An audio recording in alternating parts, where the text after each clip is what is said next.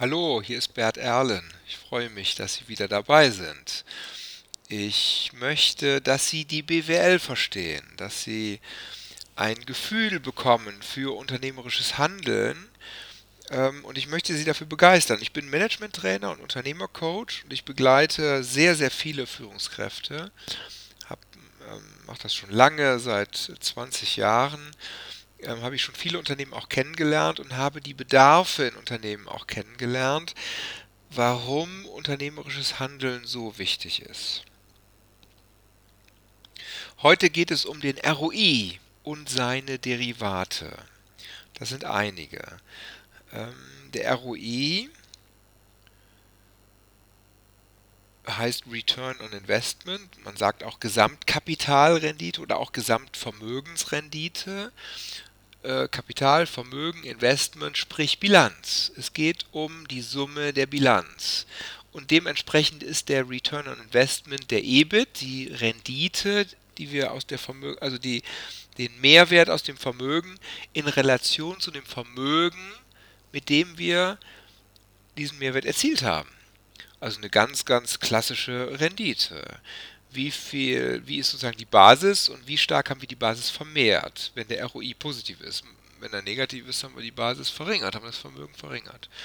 Und äh, deshalb Investment im Sinne von, worein haben wir investiert in Vermögen, Vermögensrendite, Kapitalrendite. Und man spricht eben von Gesamtkapitalrendite, weil man meint, ähm, eben nicht nur Eigenkapital, das grenzt sich ab von der Eigenkapitalrendite, sondern eben das gesamte Kapital. Man kann auch einfach sagen Kapitalrendite. Kapitalrendite ist aber so eine Art Oberbegriff. Es gibt auch den ROC, Return on Capital, also Kapitalrendite. Und das ist im Grunde das gleiche.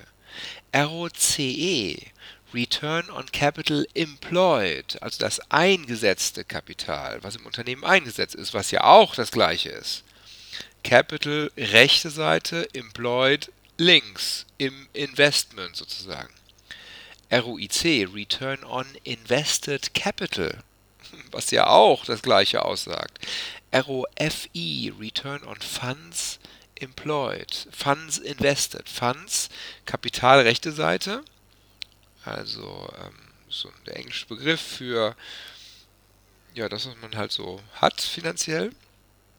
Invested, also links. ROA, Return on Assets. Das Ausgleiche. Links stehen die Assets, Vermögen. RONA, Return on Net Assets. Also auch das Vermögen links. Aber net, netto, deutet schon darauf hin, dass wir da was abziehen. Und darauf möchte ich jetzt eingehen. Das ist relativ komplex und auch für jedes Unternehmen sehr, sehr unterschiedlich. Also nein, das stimmt nicht sehr unterschiedlich, aber in der Tiefe auch immer unterschiedlich. Und daran erkennen Sie schon, warum diese Begriffe unterschiedlich sind. Ähm, der ROI als Basiskennzahl ist von der Interpretation her ganz logisch, aber wenn ich genau tiefer in Unternehmen reingucke, dann merke ich, Moment, nicht alles Vermögen habe ich dazu verwendet, diesen Mehrwert zu erzielen. Möglicherweise. Kann natürlich, aber vielleicht auch nicht. Und der ROI rechnet ja eben mit dem gesamten Vermögen. Ähm, Beispiel ThyssenKrupp. Auch Deutsche Bahn. Telekom. Unternehmen, die es schon lange gibt. Unternehmen, die es schon lange gibt, haben Vermögen, was sie gar nicht mehr nutzen. ThyssenKrupp beispielsweise besitzt etliche Flächen, wo mal Stahlwerke zum Beispiel drauf standen. Oder besitzt Bürogebäude, wo irgendwann mal Büros drin waren, die aber jetzt nicht mehr gebraucht werden. Besitzt eben Grundstücke, aus der Historie heraus. Denken Sie an die Bahn und an die vielen Gleisanlagen, die gar nicht mehr benutzt werden. Die gehören ja auch der Bahn. Oder eben Telekom. Äh, denken Sie an Gebäude, die vielleicht in der Innenstadt stehen, die äh, oder vielleicht auch nicht, ist auch nicht so entscheidend, die nicht mehr genutzt werden, Büros, weil das Unternehmen vielleicht auch irgendwann, ich weiß gar nicht, wie es jetzt ist, aber irgendwann mal kleiner geworden ist, weil vielleicht auch Mitarbeiter entlassen werden mussten und so. wenn wir jetzt die Rendite ausrechnen, dann können wir die Rendite auf das gesamte Vermögen ausrechnen oder nur auf das Vermögen, was wirklich an der Renditegenerierung beigetragen hat. Sie merken schon, wir sind bei Net Assets, also nicht Return on Assets, sondern Return on Net Assets. Wir lassen da was weg.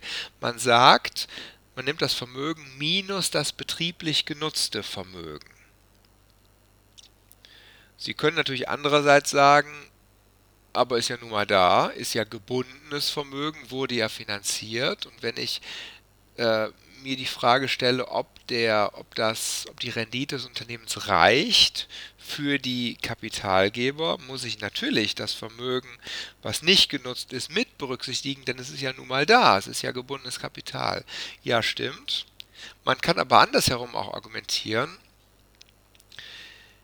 die Führungskräfte im Unternehmen, deren Performance ja gemessen wird mit dem ROI oder dem RONA, ähm, Net Assets, sagen möglicherweise zu Recht, liebe Unternehmensleitung, dass ihr da brachliegendes Vermögen habt, was einfach da ist und ähm, das ist ja nicht, ist ja nicht mein Problem. Meine Produktionsanlagen, ich versuche natürlich meine Produktionsanlagen möglichst effizient auszulasten, aber wenn, wenn da irgend so ein Grundstück noch rumliegt, was kein Mensch braucht und so, das ist ja nicht. Das heißt, aus Controlling-Sicht macht es durchaus sehr viel Sinn, das Vermögen eben entsprechend anzupassen. Punkt 1, nicht betrieblich genutztes Vermögen. Punkt 2, der ganz wichtig ist, und das betrifft jetzt die rechte Seite der Bilanz, ist das zinslos zur Verfügung gestellte Kapital. Ähm, Im Rahmen des Networking Capital hatte ich das relativ ausführlich erwähnt. Ähm, die Lieferantenverbindlichkeiten und die Kundenanzahlung müssen nicht verzinst werden. Weil eben der Lieferant, das hatte ich da gar nicht, glaube ich, explizit erwähnt, weil der Lieferant sozusagen seine Lieferung bezahlt kriegt nach 90 Tagen und der bekommt nicht noch Zinsen obendrauf. Wir bezahlen den einfach ein bisschen später, wir bezahlen dem genau seine Rechnung. Manchmal ist das ein bisschen anders, manchmal gibt es Kontovereinbarungen, aber ähm, in der Regel, ähm, speziell bei größeren Unternehmen, spielt das Konto nicht so eine zentrale Rolle und man zieht eben pauschal die Lieferantenverbindlichkeiten vom Vermögen auch noch ab.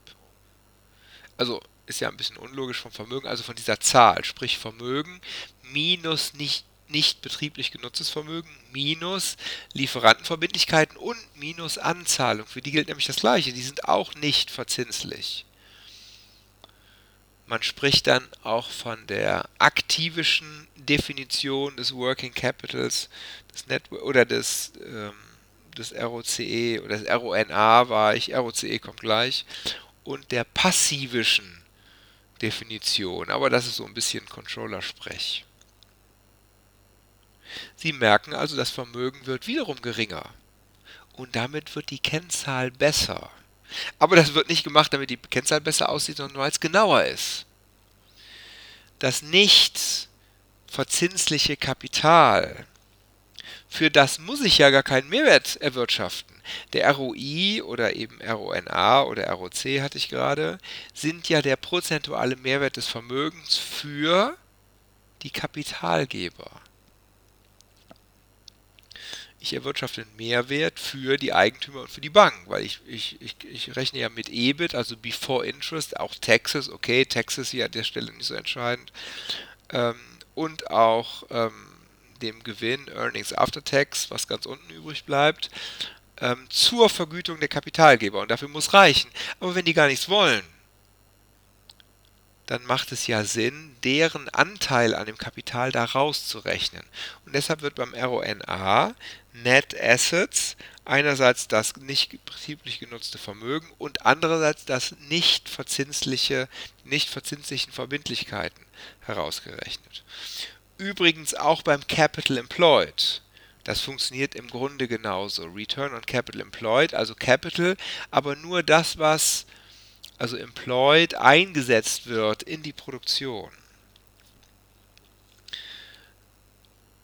Ähm, das ist eigentlich das Gleiche. Der Begriff ist trotzdem unterschiedlich, weil sich das eine andere Unternehmensberatung ausgedacht hat.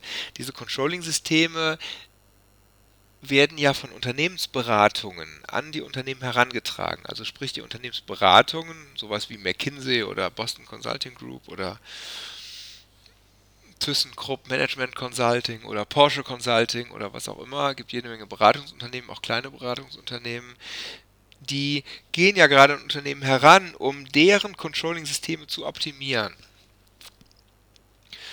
Und wenn so eine Beratung so ein neues System verkauft, denkt die Beratung sich natürlich ein neues, einen neuen Namen dafür aus, um dann das ganz exklusiv verkaufen zu können. Ähm, das ist ganz einfacher, simpler Grund, warum die Bezeichnungen auch unterschiedlich sind. Aber was auch wichtig ist, der ROCE bei ThyssenKrupp ist auch nicht der gleiche ROCE wie bei Airbus zum Beispiel. Die wenden zum Beispiel beide ROCE an. Oder der RONA bei Daimler ist nicht der gleiche wie der ROCE bei ThyssenKrupp, obwohl das im Prinzip sehr, sehr ähnlich funktioniert. Controlling-Systeme sind immer individuell. Äh, denn Unternehmen sind nicht genau gleich. Die sind vielleicht vergleichbar in ihren Strukturen und es macht für beide Unternehmen Sinn, die nicht verzinslichen Verbindlichkeiten abzuziehen und das nicht, nicht betrieblich genutzte Vermögen. Aber wie man das genau in der Tiefe abgrenzt, ist eben immer individuell und es kommt natürlich insbesondere, insbesondere darauf an, wie die Geschäftsleitung das gerne hätte, wie das abgegrenzt werden sollte. Und deshalb ähm, sind die Begriffe unterschiedlich, aber auch die Systeme unterschiedlich. Es gibt noch ROIC, Return on Invested Capital, und ROFI, Return on Funds Employed, und ROA, Return on Assets. Das, was ich gerade sagte, gilt für die gleichermaßen. Der ROI ist damit nicht leicht definierbar. Von der Interpretation her ist das eine glasklare Kennzahl um wie viel Prozent hat sich das Vermögen gesteigert. Aber was wir genau in das Vermögen rein und rausrechnen, ist sehr individuell unterschiedlich. Und deshalb müssen wir bei der Definition dieser Kennzahl gut aufpassen, um die Aussage interpretieren zu können, auch um sie zum Beispiel vergleichen zu können zwischen verschiedenen Unternehmen, aber auch wenn wir im Unternehmen arbeiten und das eine Controlling-Kennzahl ist, um die gut interpretieren zu können um über unsere eigene Leistungsfähigkeit was daraus zu lernen. Deshalb sind diese Definitionen sehr wichtig und deshalb habe ich die auch hier jetzt nochmal ausführlicher erwähnt. Wenn Sie diese Definition genau wissen wollen, dann müssen Sie in Ihr Controlling gehen, zu Ihren Controlling-Kollegen und die fragen. Die haben natürlich die Definition.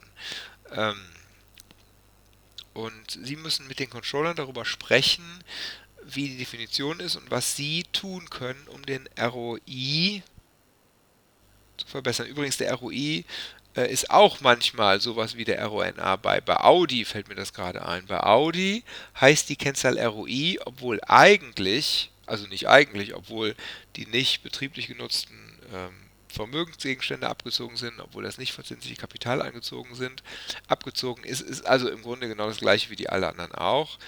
Ähm,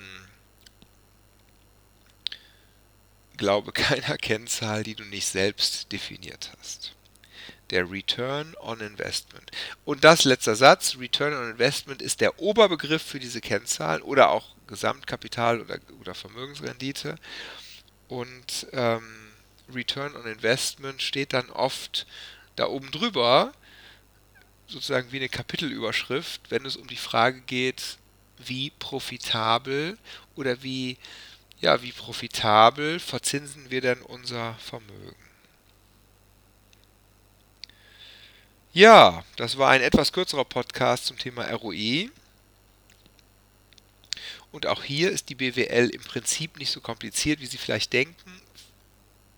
Von der Grunddefinition her des ROI ist eigentlich sonnenklar, ist eine Rendite, aber doch komplex. Und da schlägt sich viel Komplexität nieder in der Definition dieser Kennzahl in Ihrem Unternehmen. Ich hoffe, ich konnte den Nebel etwas lichten. Kontaktieren Sie mich, wenn Sie oder Ihre Mitarbeiter besseres wissen, brauchen zur betriebswirtschaftlichen Unternehmensführung, dann bin ich für Sie da und bringe Sie da voran. Das ist äh, mir wichtig. Das ähm, würde ich sehr gerne für Sie tun, damit Sie erfolgreicher sein können in Ihrem Unternehmen, aber auch natürlich Sie persönlich an dem, an dem Punkt, an dem Sie gerade sind. Wenn Sie mich kontaktieren wollen, finden Sie mich im Internet. Ähm, Sie können mich googeln oder auch unter bert-erlen.de auf LinkedIn oder Xing. Bis hierher vielen Dank für Ihre Aufmerksamkeit und bis zum nächsten Mal. Und beim nächsten Mal geht es dann um ein ganz großes Thema, nämlich um die Frage, wie viel ROI oder ROCE oder und so weiter, wie viel ROI sein muss. Und das ist jetzt ein weiterer wichtiger neuer Schritt, wo wir noch gar nicht waren. Ich hatte das kurz angemerkt. Ähm, wir müssen ja immer darauf achten, dass wir genug Geld verdienen. Und das ist genau die Frage. Wie viel ist genug? Das nennt man Kapitalkosten. Die Kapitalkosten sind die Renditeerwartung der Eigentümer und die Zinserwartungen der Bank denen wir uns konfrontiert sehen. Und wir müssen natürlich genug Geld verdienen, damit die zufrieden sind mit ihrem Engagement bei uns, sonst ziehen die sich zurück. Und wie man diese Kapitalkosten berechnet, darum wird es beim nächsten Mal gehen. Vielen Dank bis hierher und bis dahin alles Gute.